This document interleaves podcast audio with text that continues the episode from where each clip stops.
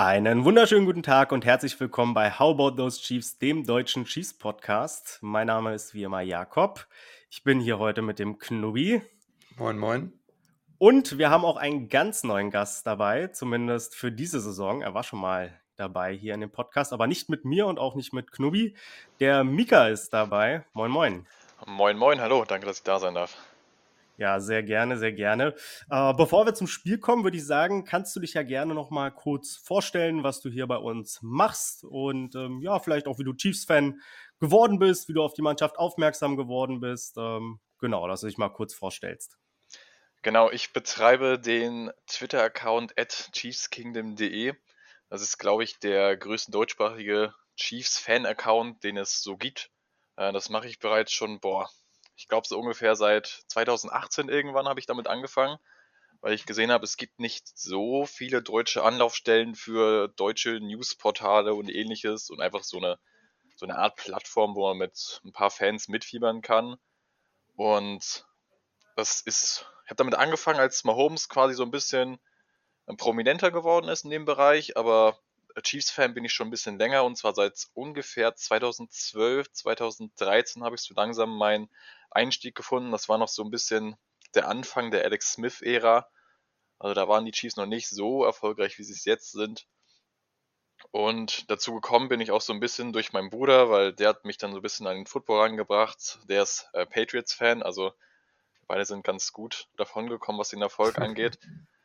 Ähm, ja, und dann habe ich mir so ein bisschen Chiefs-Spiele angeguckt, wusste dann auch noch nicht, wie gut oder schlecht die sind. Ich habe einfach damals Jamal Charles gesehen und fand ihn extrem cool. Und ich habe eine ganz gute Auswahl getroffen, möchte ich meinen. Ja, das glaube ich aber auch. Also äh, ähnlich wie ich. Ich bin ja damals zu den Chiefs gekommen, weil die ähnlich äh, erfolglos waren, sage ich mal, was Titel angeht, wie mein, mein Lieblingsfußballverein Schalke 04. Also von daher dachte ich dann, ja, passen die Chiefs ja eigentlich ganz gut, kann ich mich mit identifizieren. Und dann ging es ja, für das eine Team steil bergauf und für das andere steil bergab. Das ist bei uns drei Teams, glaube ich, sehr, oder bei uns beiden Teams dann auch. Äh, ja, gut. mit dem HSV auch nicht so einfach. Ähm, aber ja, cool, auf jeden Fall. Dann würde ich sagen, ähm, könnten wir auch schon direkt zu unserer Preview kommen ähm, für den Super Bowl. Ähm, und es ist, das, es ist ein Rematch von 2019, wo wir dann in der modernen Ära das erste Mal äh, den, den Super Bowl mit Mahomes gewonnen haben. Und die äh, San Francisco 49ers haben damals gegen uns äh, sehr lange geführt, auch im vierten Quarter äh, geführt, bis wir dann sechs Minuten vor Schluss, glaube ich, ähm, nochmal rangekommen sind und dann kurz vor Ende auch in Führung gegangen sind ähm, und dann halt Damian Williams und den Super Bowl-Sieg dann äh, geholt hat. Ein Spiel, was ich, glaube ich, jeder Chiefs-Fan schon mehrmals wieder angeschaut hat, die Highlights davon. Und ähm, Jet Chip Wasp bleibt, glaube ich, auch für immer in unseren Köpfen. Nun gibt es also 2024 das Rematch. Die San Francisco 49ers sind seit 30 Jahren ohne Super Bowl-Sieg. Ähm, eine sehr, sehr lange Zeit für ein Franchise, was eigentlich immer ganz gut ist und immer oben mit dabei. Und ähm, nun treffen sie wieder auf uns. Und was sind so eure Key Matchups, die unsere Offense lösen muss gegen die San Francisco 49ers Defense. Wer will anfangen, Mika oder ich? Fang ruhig an und ich ergänze dann, je nachdem, wo, wo ich noch Ergänzungsbedarf sehe. Okay, okay, okay, perfekt. Ja, dann fange ich, glaube ich, erstmal an mit ähm, ja, dem guten Brock Purdy. Also ich meine, oder was hast du Offense, unsere Offense gegen die Defense. Unsere Offense, okay. Ich war nämlich kurz verwirrt. Äh, habe nach unten gescrollt, aber äh, war dann trotzdem auf einmal unsicher, weil da, da steht vor den Niners Defense gegen die Chiefs Offense. Ähm, ja, ich glaube, für unsere Offense wird es erstmal äh, wichtig sein, dass sie ja das Laufspiel auch irgendwo so ein bisschen etablieren kann gegen die 49ers Defense, die doch struggelt gegen den Run. Also ich glaube, beim letzten Treffen hat man es dann auch gesehen, dass wir da ähm, ja schon, dass wir da schon auch äh, Nick Bosa einige Male erwischt haben, ähm, dass wir ihn da schon so ein bisschen auch getargetet haben mit Screens und Motions und auch mit Läufen, äh, was er so nicht immer hm, gesehen hat. Die 49ers haben da schon Probleme auch gegen den Run. Also ich meine, gegen die Lions hat man 182 Yards zugelassen. Mm, Mahomes hat die meisten Scrambles für First Downs.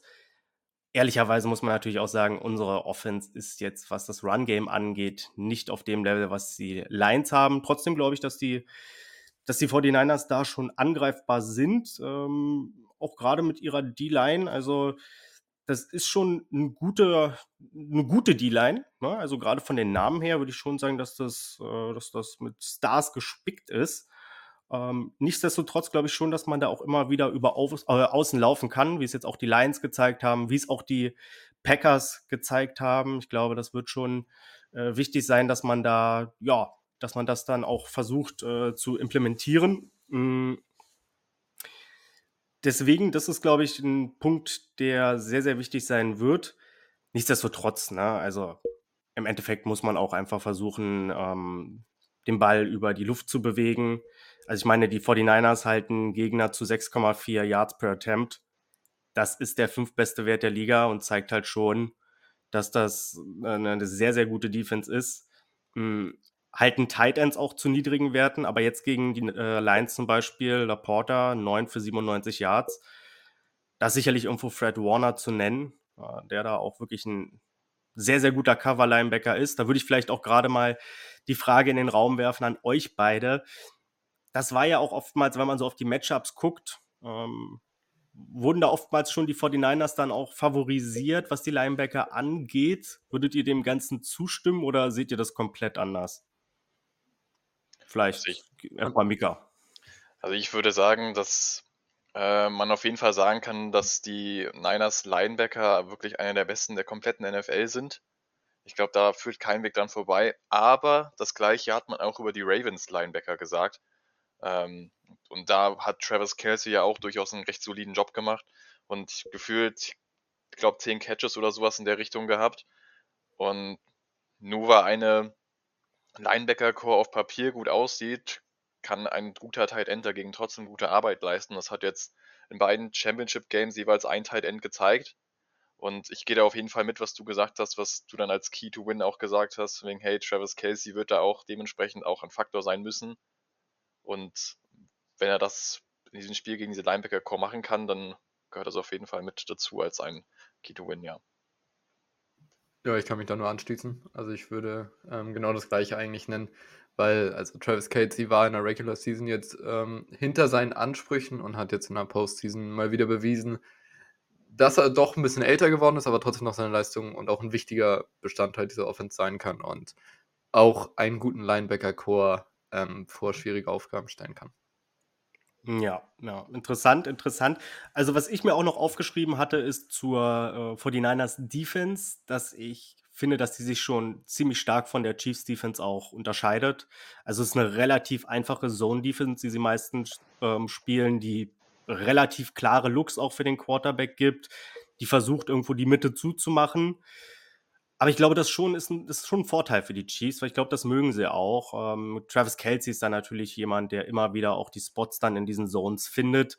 Und auch Rushy Rice hat sich ja dahin entwickelt, dass er da immer besser drin geworden ist. Ich glaube, so ein gutes Beispiel für so eine Defense oder eine ähnliche Defense ähm, waren auch die Eagles letztes Jahr, die ähm, ja ähnlich, ich will nicht simpel sagen, aber die doch auch relativ einfache ähm, Defense-Konzepte hatten und das hat den Chiefs auch, glaube ich, ganz gut gefallen. Mhm. Ansonsten, ähm, weiß ich nicht, äh, Mika, hattest du äh, oder würdest du gerne mal sowas über die D-Line der, der äh, 49ers sagen oder hast du dir dazu was aufgeschrieben? Also ich habe generell quasi so drei Keys to Win offensiv, was das angeht. Und eine davon ist tatsächlich auch äh, auf D-Line fokussiert und das wäre das Matchup der Defensive Ends, Chase Young und Nick Bosa gegen unsere Offensive Tackle. Ich denke, das wird ein Matchup, was man über das ganze Spiel beobachten kann und das auch sehr viel Einfluss auf den Spielverlauf nehmen kann.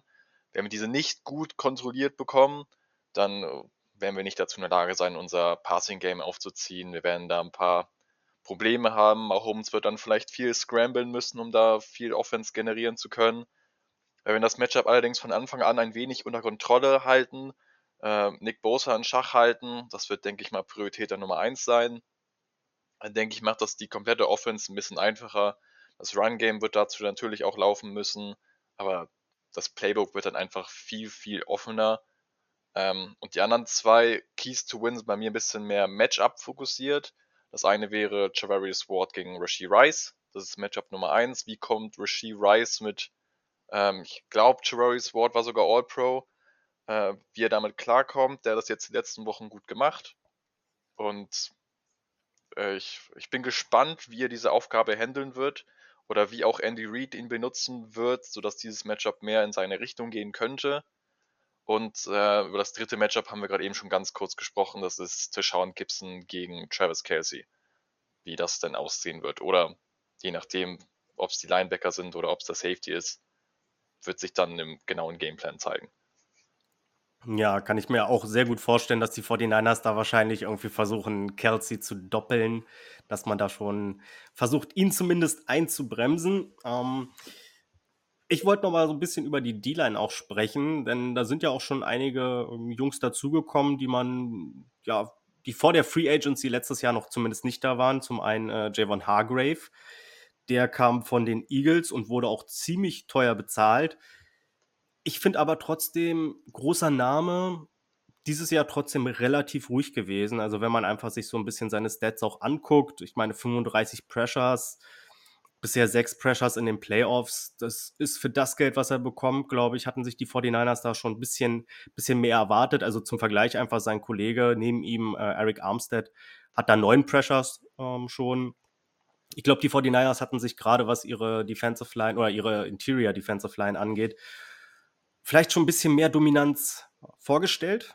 Und ähm, ja, auch der zweite Transfer oder ja, wie man es nennen möchte, ähm, und zwar Chase Young, den sie dann äh, ertradet haben, ist bisher, glaube ich, ein bisschen hinter den Erwartungen geblieben, auch für sich selber. Also ich meine, er hat weniger Pressures und Sacks äh, in mehr Pass-Rush-Snaps, äh, ähm, als er noch in Washington hatte. Hm, bisher vier Pressures in den Playoffs, Bosa zum Vergleich 15, also das ist schon ein ziemlicher Abfall und würde mich doch wundern, wenn die 49ers da also gerade über Chase Young dann wirklich großen Druck ausüben würden? Ähm, oder fürchtet ihr die beiden? Knobi, kannst ich, du ja mal. Ja, also ähm, du, du hast es schon richtig angesprochen. Also Chase Young ähm, hatte immer diesen, diesen Namen, den er halt mitgebracht hat. Er war, wurde an Stelle 3, glaube ich, damals gepickt im 2020 Draft, wenn ich mich nicht täusche, 2019, einen der beiden.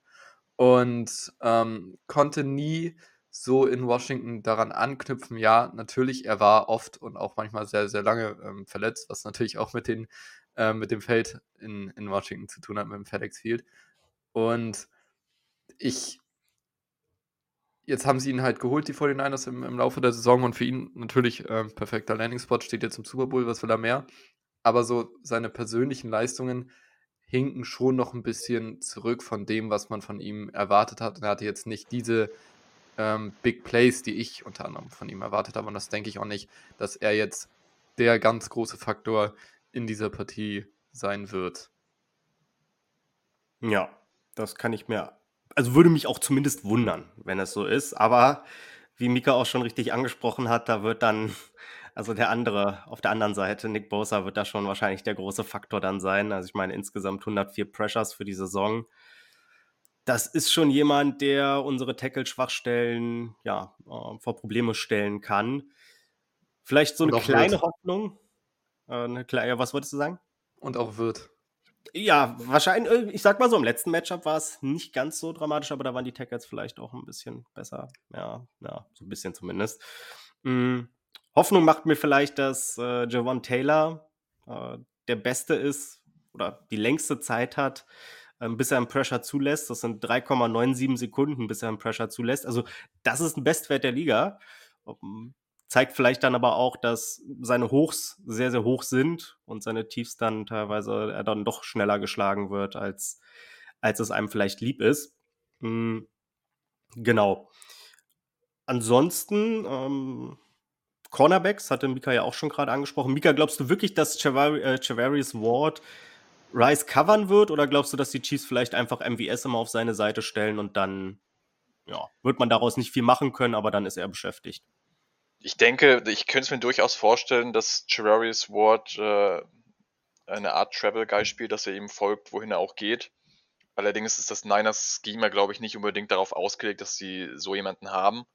Ähm, vielleicht an irgendwelchen Keydowns, dass sie dann vielleicht irgendwas sich überlegt haben, was in diese Richtung gehen könnte. Aber größtenteils wird es ja dann, wie du gesagt hattest, vermutlich eher in Richtung MWS gehen. Und ja, das Matchup sehe ich recht einseitig, muss ich zugeben, aber es braucht ja auch nur einen Big Play oder zwei große Catches, damit es am Ende wert ist. Aber ich, ich bin wirklich gespannt, wie sie es machen.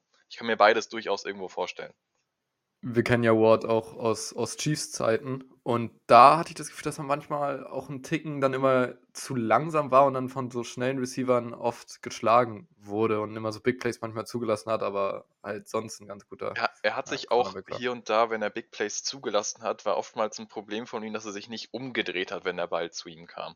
Und dass er dann vielleicht entweder irgendwas Dummes gemacht hat und dann kam eine Flagge oder dass er dann einfach mitbekommen, dass er überhaupt einen Ball verteidigen muss.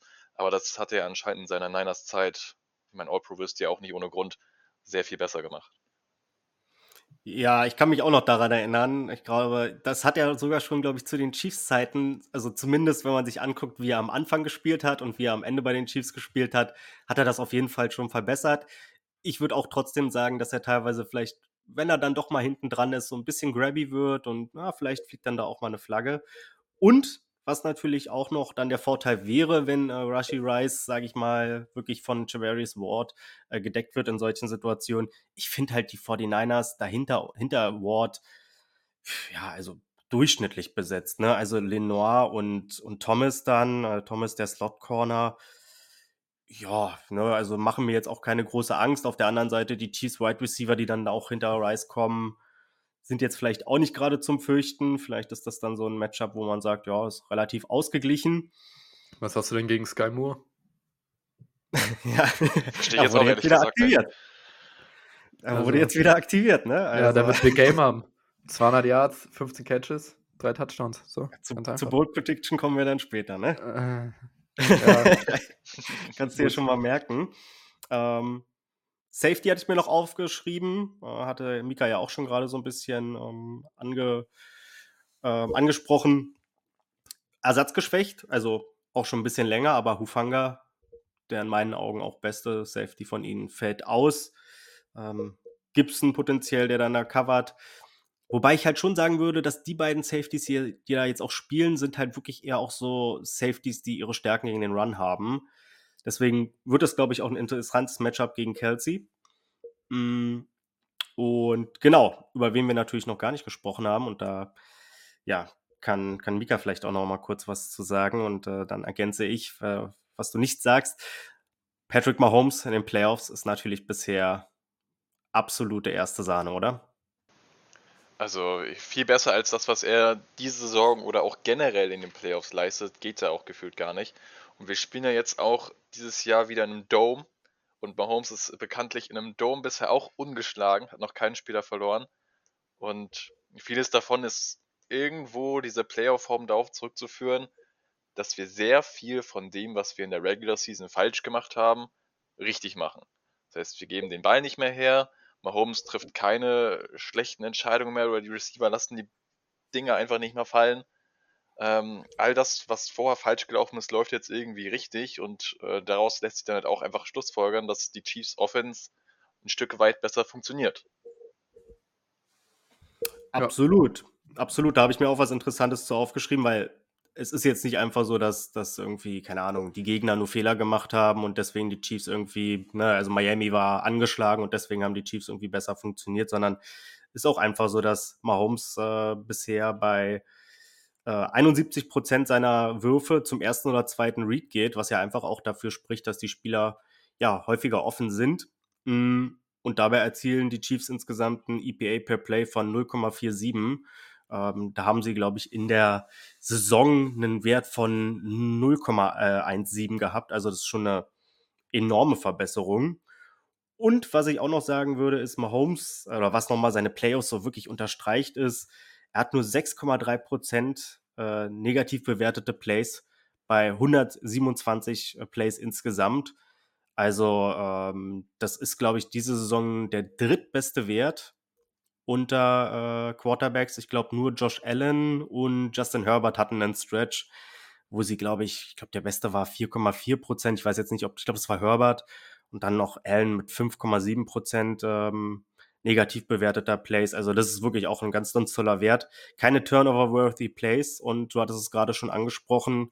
Mahomes 11 und 0 in Domes. Also das ist schon eine Bilanz, auf die wir, die hoffentlich keinen, keinen Schaden nimmt jetzt nach, nach Sonntag oder Montag. Ja, wäre wär ganz toll. Und ähm, ihr habt es schon richtig angesprochen. Also Mahomes in den Playoffs ist ein ähm, ganz, ganz anderer Kaliberspieler, als er schon in der Regular Season ist. Und da ist er eigentlich schon der beste Spieler der Liga. Und ähm, das sieht man, glaube ich, auch, wenn man seine Losses anschaut. Also da war ein Overtime-Loss gegen die Patriots. Wenn er da den Ball bekommt, gewinnt man wahrscheinlich auch das Spiel. Dann Overtime-Loss gegen die Bengals war wahrscheinlich die schlechteste Halbzeit von Mahomes. Ähm, in den Playoffs sowieso. In der Regular Season gab es auch noch hier und da schwächere Spiele. ähm, und ja, dann war es halt die, die Super Bowl-Niederlage gegen die Bucks, äh, wo die O-Line aus ähm, Kreisligaspielern aus, aus Deutschland bestand. Und ähm, da, war, da musste er dann ein bisschen viel rumlaufen und hat trotzdem noch Plays möglich gemacht und hat trotzdem sehr, sehr gut gespielt, war wahrscheinlich trotzdem irgendwie der beste Spieler auf dem Platz und hat trotzdem dann nicht geschafft, ähm, beziehungsweise Receiver dachten sich mit dem Helm catchen wäre wär eine bessere Variante. Und ja, also es ist sehr, sehr schwer, ihn in den Playoffs zu schlagen. Vor allem, ich habe auch das Gefühl, dass Mahomes sich ähm, relativ spät in der Saison bewusst geworden ist, was das dieses Jahr für ein Team ist. Wir haben es jetzt gegen Baltimore, glaube ich, in der zweiten Hälfte sehr deutlich gesehen, dass es fing halt in der ersten Hälfte ganz gut an. Du hattest deinen strukturierten Drive, du hast deinen Touchdown-Drive gehabt, die Offense klickt, du hast das Gefühl, es läuft. Und dann hat die Defense ja so ein bisschen das Spiel unter, die Kontrolle genommen. Du hast richtig gemerkt, ja, wir haben jetzt hier irgendwo eine Führung, müssten eigentlich auch höher führen, aber es kam nie so wirklich dann das Play, das den Ravens dann quasi den Tod befördert hat. Ähm, Mahomes war sehr vorsichtig mit dem Ball. Und ich habe das Gefühl, dass er sich das auch bewusst geworden ist, diese Saison, dass er das kann, dass er sich das leisten kann, so zu spielen, dass er nicht muss und in irgendeinen Modus schalten muss, wo er dumme Plays macht, so wie er es vielleicht während der Regular Season getan hat. Und das ist eine Version von Mahomes, die wir bisher nicht unbedingt gewohnt sind, aber diese Saison durchaus sehr gut funktioniert. Und hoffentlich reicht das auch im Super Bowl, aber ich habe auch nichts gegen Shootout. Darf auch sein. Wäre dann schön, so ein, so ein ähnliches Bowl wie letztes Jahr, so 38, 35, wäre doch auch für die neutralen Fans, glaube ich, was ganz Gutes. Aber ähm, dagegen spricht natürlich unsere Defense, die in dieser Saison, ich glaube, einmal erst 27 Punkte zugelassen hat und das war gegen die Packers, ähm, sonst immer weniger. Und ich kann mir nicht vorstellen, dass die 49ers 30 Punkte gegen diese Defense machen oder wie seht ihr das? Mika kann gerne mal anfangen. Ich denke, das wird irgendwo ein Key to Win sein, sie darunter zu halten. Weil ich hatte darüber auch mit wem anderes gesprochen.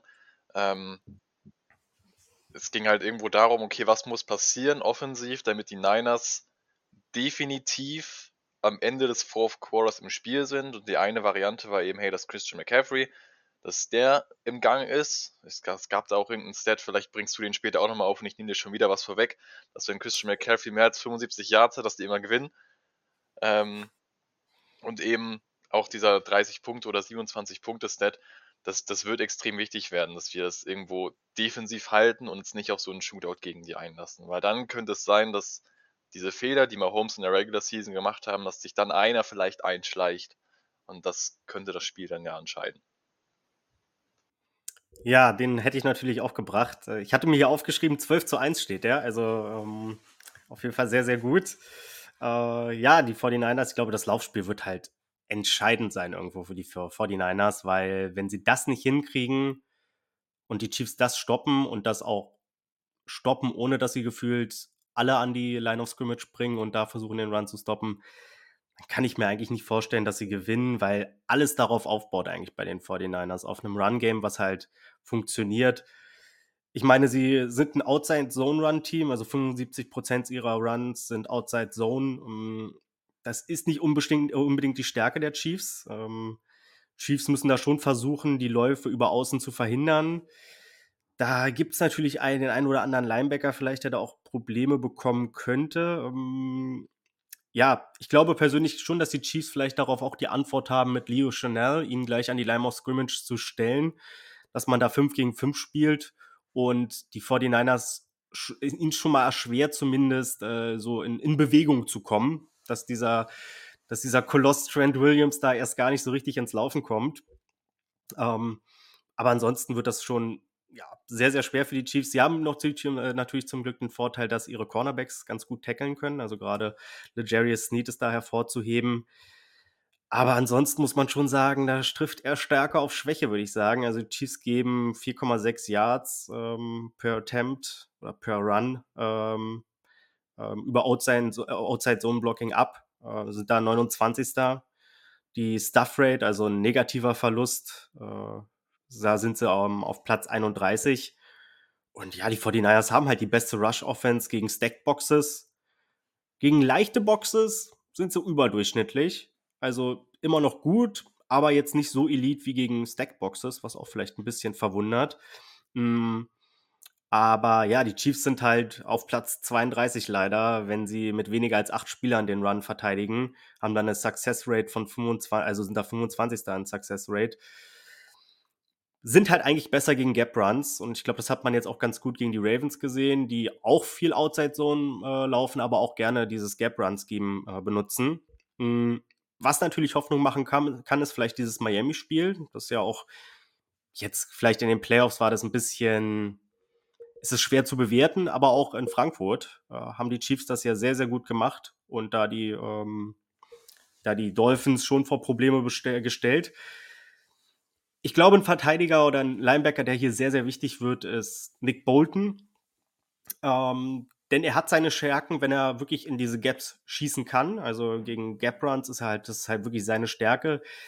Gegen Outside Zone hat er immer mal wieder seine Problemchen auch, dass wenn dann so ein Verteidiger oder ein O-Liner auf ihn zukommt, dass er dann doch schon mal weggepusht wird. Und das wird, glaube ich, auch ein kritisches Matchup, das Nick Bolton da hält.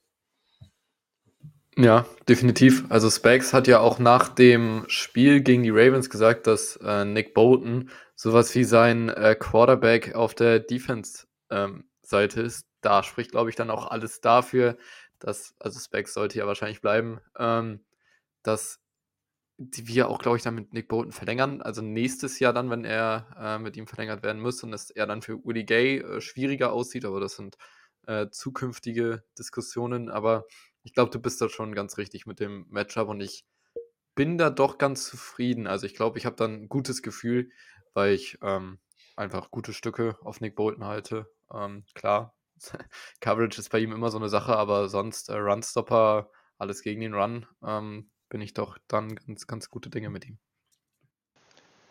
Ich bin auch, was das Run-Game der Niners angeht, ähm, ich bin ein Fan davon, es recht simpel zu halten. Ähm, man hat bei Christian McCaffrey so oft gesehen, dass er sehr viel eben nicht direkt kreiert, sondern oder aus dem Schema raus kreiert, sondern einfach, hey, der erste, ja, Miss Tackle, der zweite, Miss Tackle und dann hast du plötzlich da deine 10, 12 Yards kreiert.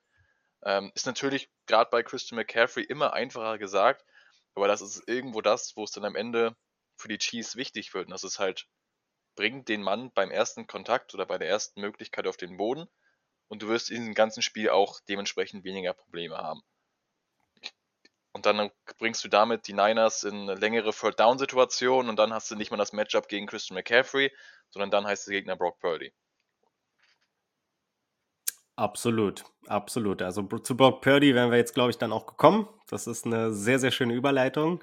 Und ja, das ist natürlich so ein bisschen die Cinderella-Story, ne? Also Macht viel auch mit seinen Beinen. Also, das würde ich sagen, ist so der große Unterschied zu Jimmy Garoppolo. Ähm, ja, ist natürlich wirklich irgendwie so der letzte Pick, ne? Also, das wäre natürlich auch so ein, so ein Ding, was natürlich wieder so perfekt für die NFL irgendwie passen würde. Shanahan sucht die ganzen Jahre irgendwo nach seinem Quarterback und ach, findet ihn nicht so richtig. Und dann der letzte Pick des Drafts schafft es endlich, dass er den seinen Super Bowl gewinnt. Mhm. Nichtsdestotrotz ist nicht alles rosig bei Brock Purdy, würde ich sagen. Also an guten Tagen, da kann er dich auch zerlegen. An schlechten Tagen hat, glaube ich, auch eine unterdurchschnittliche Defense gegen ihn eine Chance äh, zu bestehen und gegen die 49ers. da ist er bisher in den Playoffs nicht auf dem Level von Mahomes. Also insgesamt hat er ähm, schon sechs Turnover-worthy Plays in zwei Spielen. Mahomes hat keins in drei. Also das ist schon mal ein, ein Riesenunterschied. Und natürlich irgendwo der Großmeister, auf den er jetzt trifft, äh, ab und zu mal kritisiert worden äh, von vielen Chiefs-Fans, aber Steve Spaniolo hat dieses Jahr wirklich eine hervorragende Defense auf den Platz gebracht, die ja anders als die 49ers wirklich auch so ein bisschen sich eher den Gegner anpasst und einfach verdammt viel auch ähm, ja, mit Coverages macht, äh, da viel mixt und ähm, ja, dem Quarterback halt keine einfachen Reads gibt. Die 49ers arbeiten halt viel mit Motions. Das ist dann oftmals so, dass die Chiefs rotieren ja viel. Und das ist natürlich dann immer so ein kleines Problem, dass du nicht weißt, wann geht's so richtig los, wenn das so eine starre Offense ist. Ne? Wann kommt jetzt der Snap, äh, wann muss ich mich bewegen und wieder rausrotieren. Aber das Positive ist, gegen Motions ist es ein bisschen einfacher, weil Motions dann zumindest schon mal andeuten, ja, jetzt geht's so langsam los. Ich meine, eine Motion machst du nicht zehn Sekunden, bevor dann der Snap erfolgt, sondern die machst du im besten Fall irgendwann dann, wenn es dann gleich losgeht. Und das ist natürlich schon was, was ähm, ja schon den Chiefs auch so ein bisschen äh, ja, in die Hände fällt äh, sind da Sechster äh, per EPA, äh, EPA ähm, per Yards per Play, wenn äh, eine Offense Motions benutzt. Und das ist schon etwas, was mich, ja, was mir schon ein bisschen Hoffnung macht, weil diese 49ers oder diese Shanahan Offense, die ist schon sehr, sehr eklig, was das angeht. Ja, absolut. Also ein Brandon Ayuk ist auch in der, spielt, glaube ich, die beste Saison seiner Karriere, kann man so sagen. Ähm, war halt vorher immer so, so underrated, aber jetzt hat er endlich mal gezeigt, was, was in ihm steckt. Natürlich ähm, ist das System auch sehr, sehr gut für ihn. Und ich glaube, da haben wir schon, ein, ähm, hat unsere Defense einen, auf Systemweise einen schwierigen Gegner. Aber Quarterback ist immer noch Brock Purdy und ich will nicht sagen, dass Brock Purdy ein schlechter Quarterback ist. Er ist ein guter Quarterback. Aber ich denke nicht, dass er dieser Quarterback ist, der ein Spiel auf eigene Hand, auf eigene Art und Weise halt äh, gewinnen kann und das Spiel an sich reißen kann und halt so ein X-Faktor in einer Offense sein kann. Der X-Faktor bei den 49ers ist, ist ganz woanders. Insbesondere in der Offense gibt es einen George Kittle, gibt es einen Brandon Ayuk, gibt es einen Christian McCaffrey und wahrscheinlich sogar einen Trent Williams, der noch mehr Impact aufs Spiel hat wie, wie ein Brock Purdy. Aber trotzdem ist er ein, ein guter Quarterback und passt halt perfekt in, in dieses System rein. Und eine Sache, was die Niners Offense ja auch noch irgendwo Besonderes macht, sind nicht, nicht nur ihre Motions oder ihre x tausend Playmakers, die sie gefühlt haben, sondern eine ihrer größten Stärken ist es ja auch dementsprechend Yards after Catch zu kreieren. Und das machen sie meistens aus ihren Condensed Formations, wenn die Receiver äh, sehr nah bei der Offensive Line dran ist. Und das ist etwas, was ich glaube, was Steve Spagnolo sehr hart ausnutzen wird. Ich glaube, wenn du diese Condensed Formations hast, dann hast du ja meistens einen Cornerback sehr nah wirklich äh, beim Quarterback oder sehr nah an der Line of Scrimmage.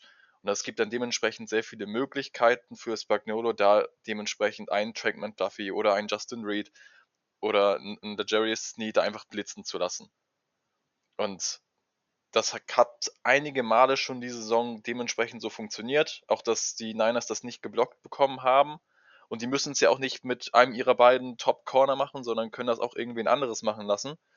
Ähm, weil in dem Moment, wo du das eben blitzen lässt und bekommst dadurch die, den Pressure, den du brauchst, sei es auch nur ein bisschen verspätet, und du hast dann im Backend noch deine, deine zwei Top-Corner, die in den ersten paar Sekunden nichts Gravierendes zulassen, dann ist das ein Rezept für Erfolg, was die Chiefs hoffentlich irgendwo ausnutzen können.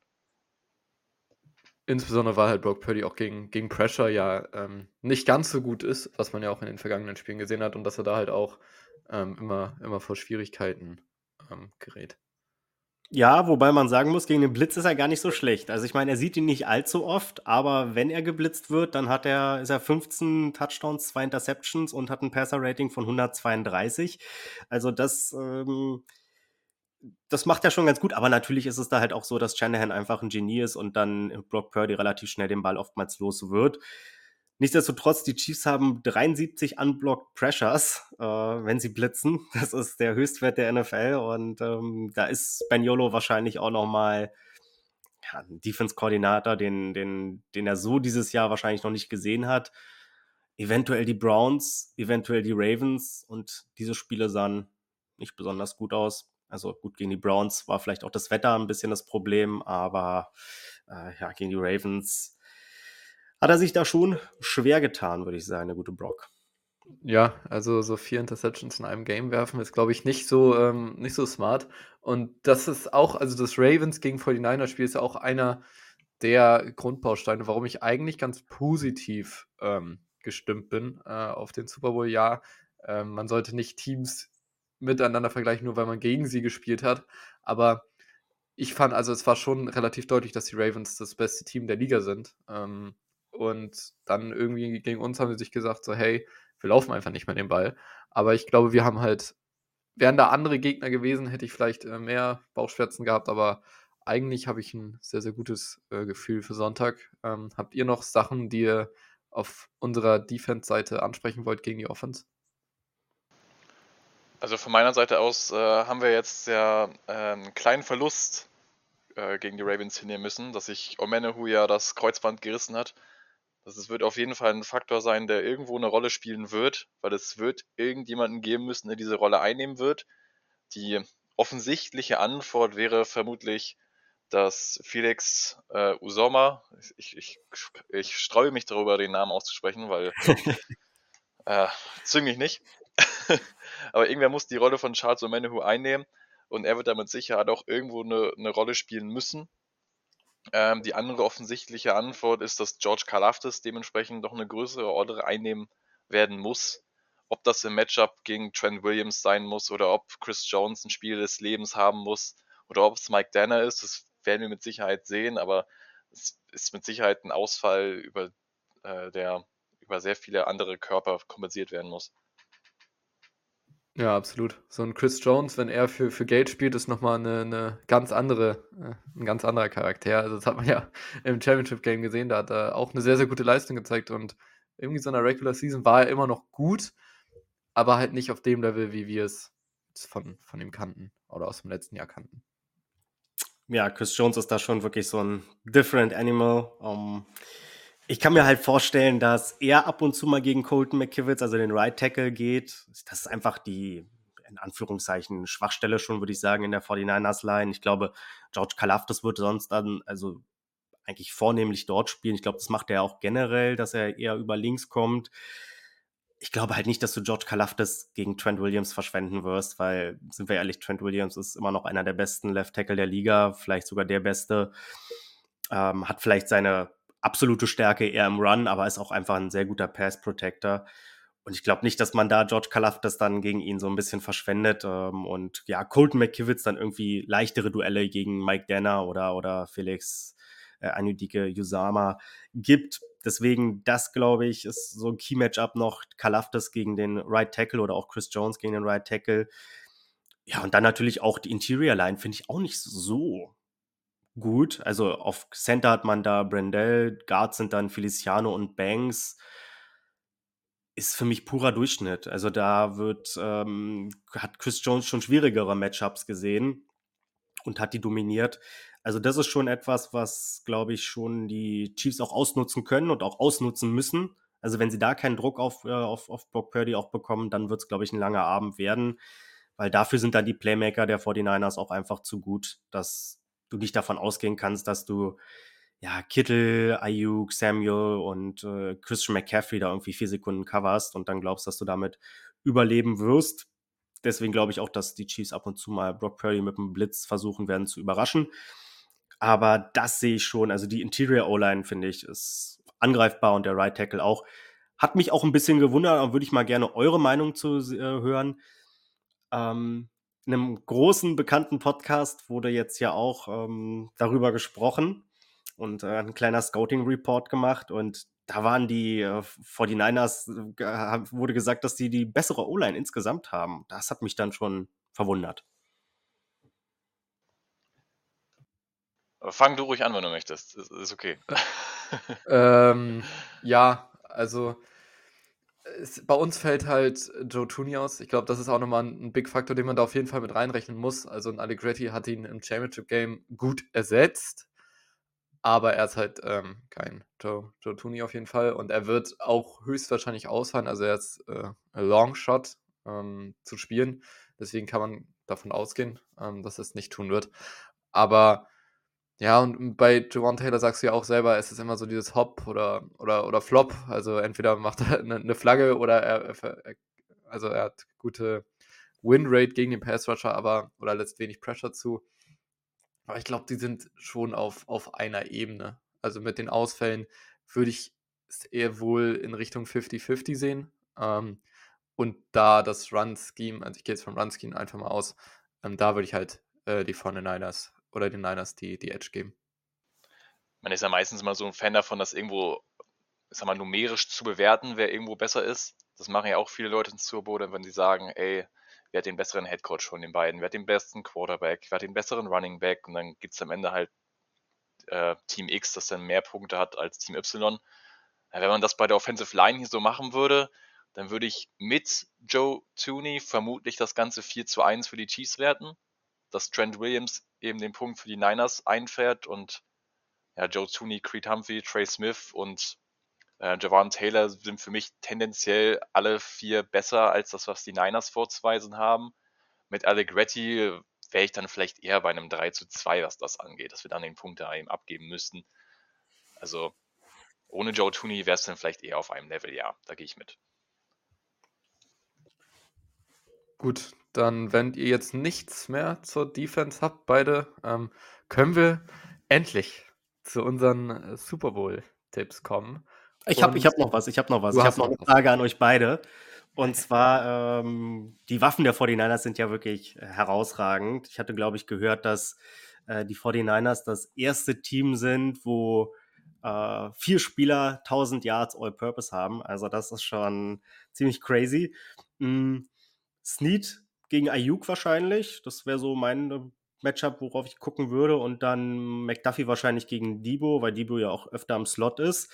Meine Frage an euch beide wäre, wen würdet ihr, da kann Knöbi gerne auch anfangen, mh, hm, wen würdet ihr als wichtiger sehen für die 49ers Offense? Debo oder Ayuk? Ähm, ich glaube, es ist eher Divo, weil McDuffie Sachen auch zulässt.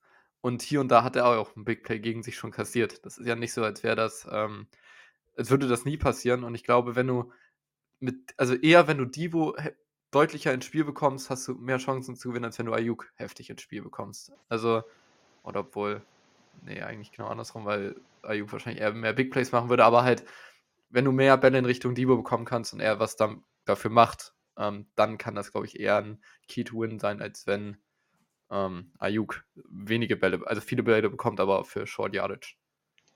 Ich würde genau aus dem Grund ein bisschen dagegen argumentieren. Ich denke, Divo ist ja eher der Typ, der bei den Niners ja ein bisschen mehr die Bälle an der Line of Scrimmage bekommt. Und wir haben das jetzt gegen Miami, gegen Buffalo und auch gegen Baltimore teilweise gesehen, dass die Chiefs bei sowas echt geisteskrank sind. Das heißt, die lassen da eigentlich nicht viel an nahe der Line of Scrimmage zu, was das angeht. Ähm, natürlich, wenn die Niners das hinbekommen, da Divo ins Spiel zu bekommen und der vielleicht irgendwen aussteigen lässt, dann haben wir natürlich ein Problem. Das ist ganz klar.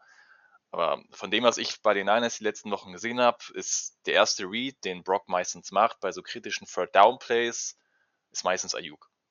Und wenn wir das unter Kontrolle kriegen bekommen, dann ist das, was Ayuk dann eben nicht mehr macht, das sind Drive-Ender.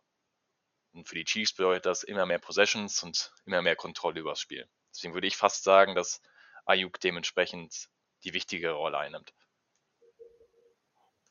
Interessant, interessant. Also ich würde fast sagen, ich bin oder ich bin eher Tendenz Debo Samuel, weil ich glaube, dass er das, was die 49ers gerne machen wollen, äh, irgendwo besser beherrscht, also auch gerade mit den Endarounds, mit den Runs, ähm, die 49ers dadurch auch noch ein bisschen weniger ausrechenbarer macht, aber ist auf jeden Fall eine äh, interessante Diskussion und mh, hm, mich würde es auch nicht wundern, wenn äh, Ayuka am Ende mehr Yards hat.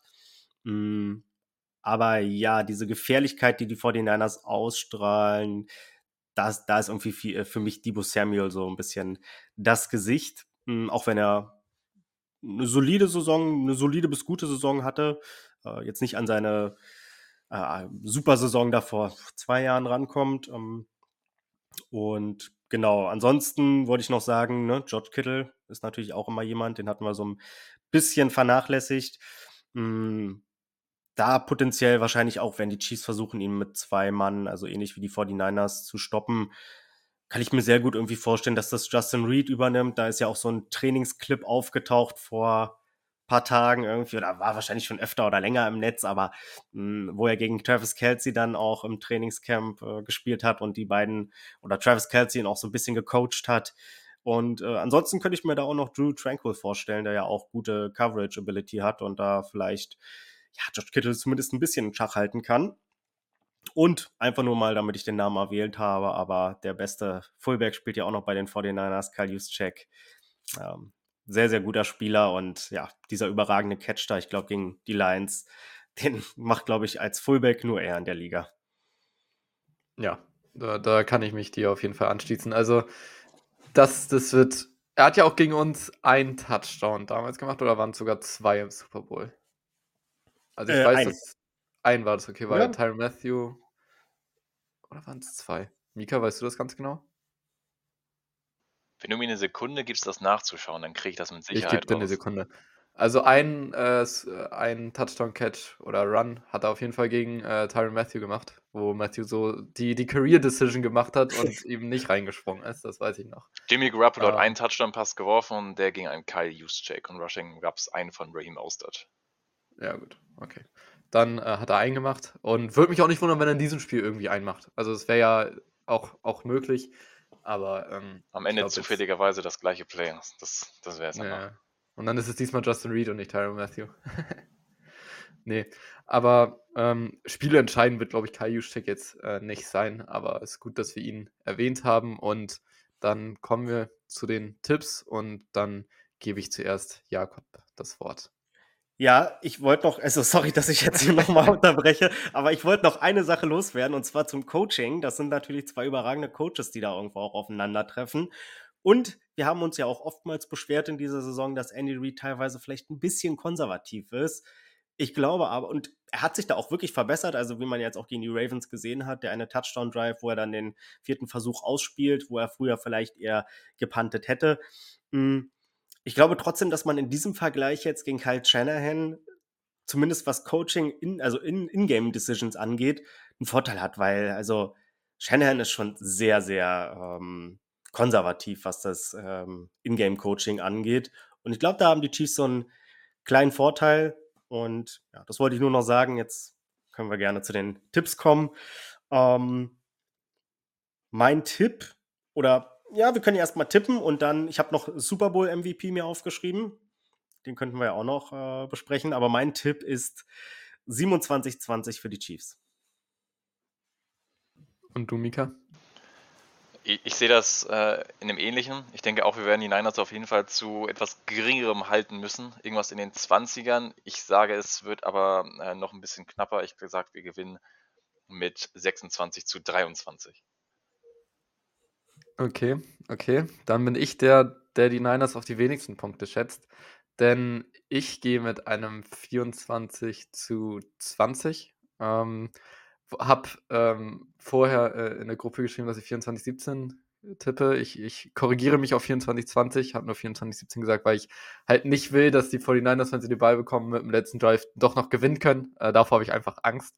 Aber mein realistischer Tipp ist 24-20. Wer ist denn dein Super Bowl MVP, Jakob? Ähm, Und ist es deine Bold Prediction schon? Nee, also naja, ein bisschen bold ist es vielleicht, weil es ist nicht die naheliegende Antwort, aber es ist jetzt auch nicht die, also weiß ich jetzt nicht hier irgendwie Nick Allegretti. Äh, es ist äh, Travis Kelsey habe ich genommen. So, es passt einfach ganz gut auch mit äh, Taylor Swift und. Mit äh, Heiratsantrag? ja, die kriegt dann äh, die, ich weiß gar nicht, gibt es dafür eine Trophäe oder so als Super Bowl MVP bestimmt? Die wird ihr dann sozusagen als Ring überreicht. Schön, Taylor Swift Storyline. Mika, wer wird dein Super Bowl MVP? Äh, ich, am Ende ist es Super Bowl MVP letzten Jahre immer ein Quarterback Award, deswegen will ich nicht Patrick Mahomes sagen, auch wenn das natürlich sehr wahrscheinlich sein könnte. Ich gehe ein bisschen anders an die Sache ran. Ich gehe mit dem MVP der äh, letzten Chiefs-Wochen und das ist der Jerry Sneed.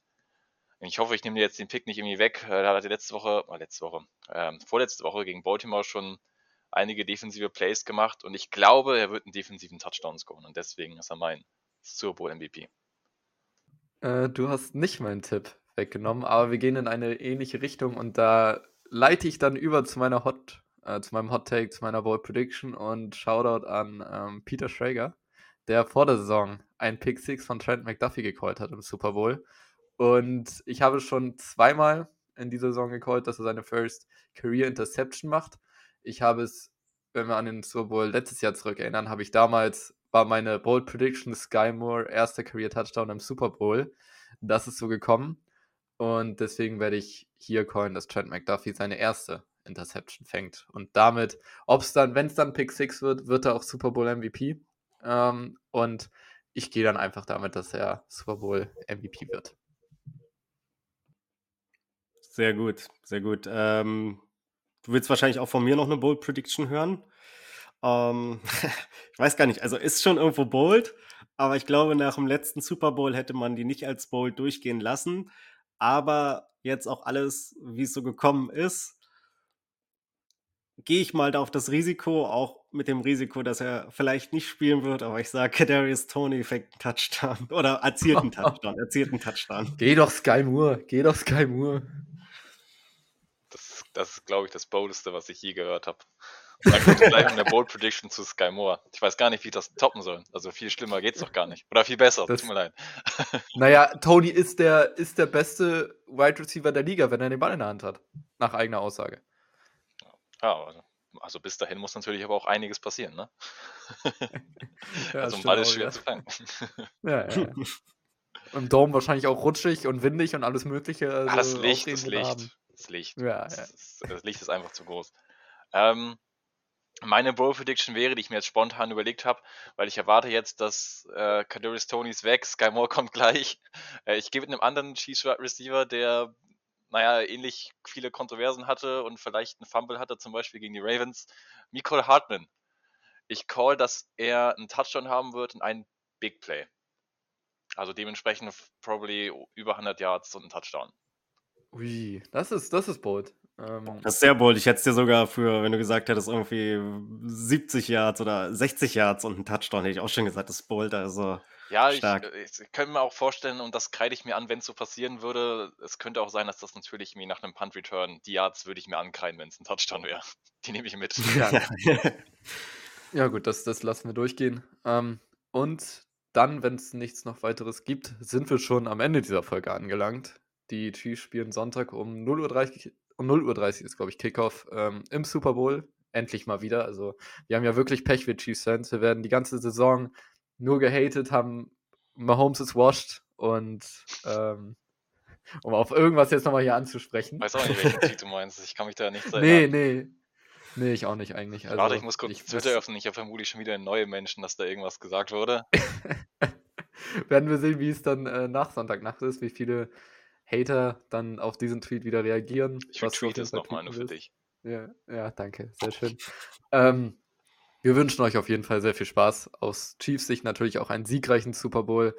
Ähm, hoffen, dass wir dann nächste Woche über den ähm, dritten Ring von Mahomes reden können und den ähm, wir dann siegreich äh, dann endlich mal wieder haben und hoffen, dass ihr dann auch Sonntag viel Spaß haben werdet und dann hören wir uns sehr wahrscheinlich nächste Woche wieder. Bis dahin. Ciao. Tschüss, tschüss und Jake Moody wird auf jeden Fall ein Field Goal verpassen. Amen.